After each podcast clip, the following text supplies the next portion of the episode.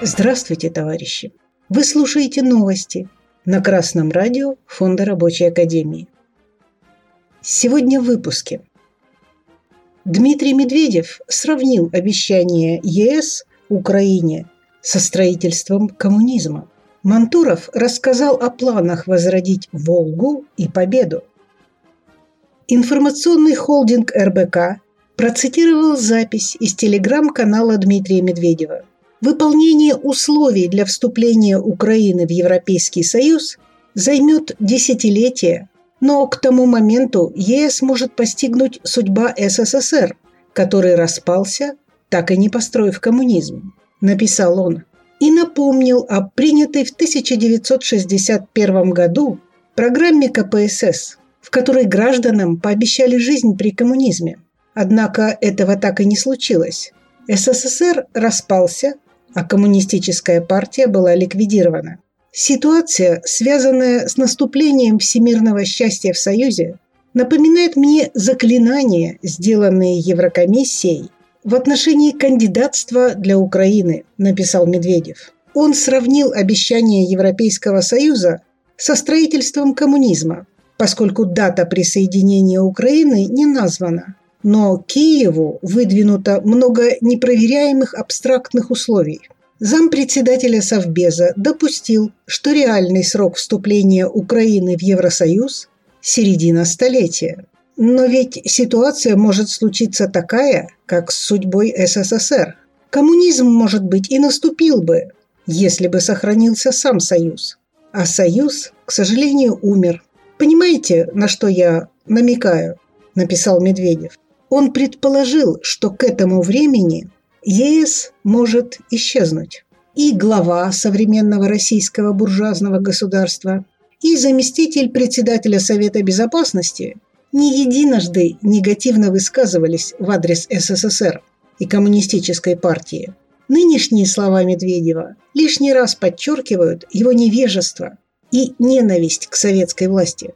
В СССР социализм был построен в 30-е годы 20 века.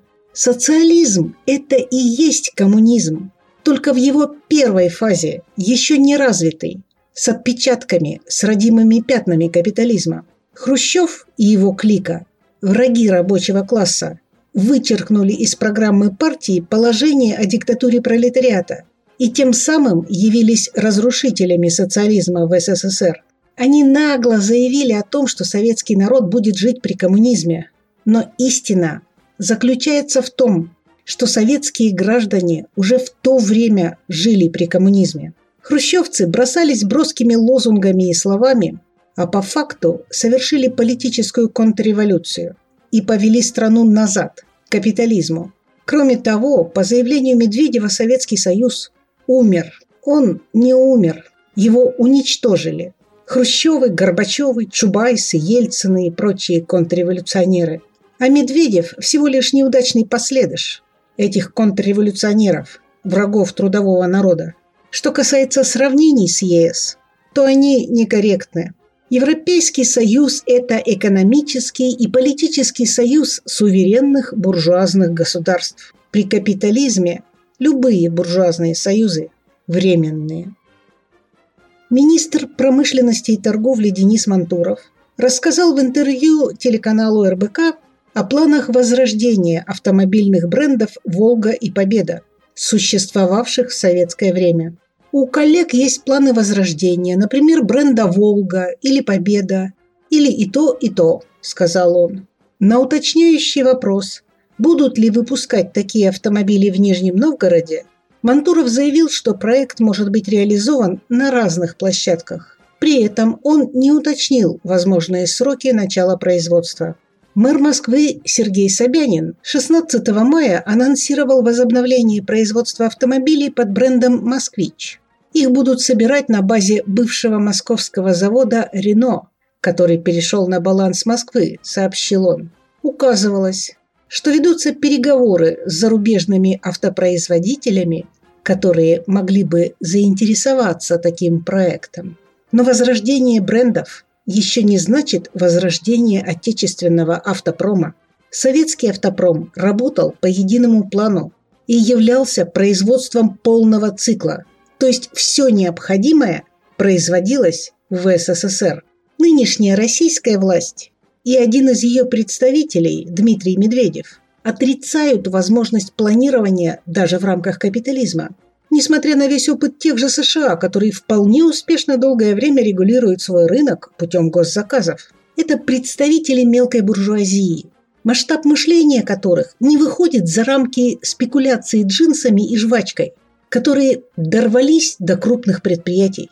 Они не способны создавать крупную машинную индустрию и не понимают ничего в капиталистическом производстве так же, как и в коммунизме.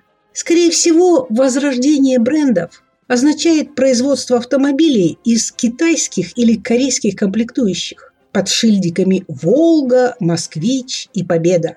Невозможно возродить полностью отечественное производство машин без единого плана развития экономики государства. Буржуазной России такой не под силу. Больше всего в развитии производства заинтересован рабочий класс, который своими руками создает все материальные богатства нашей страны.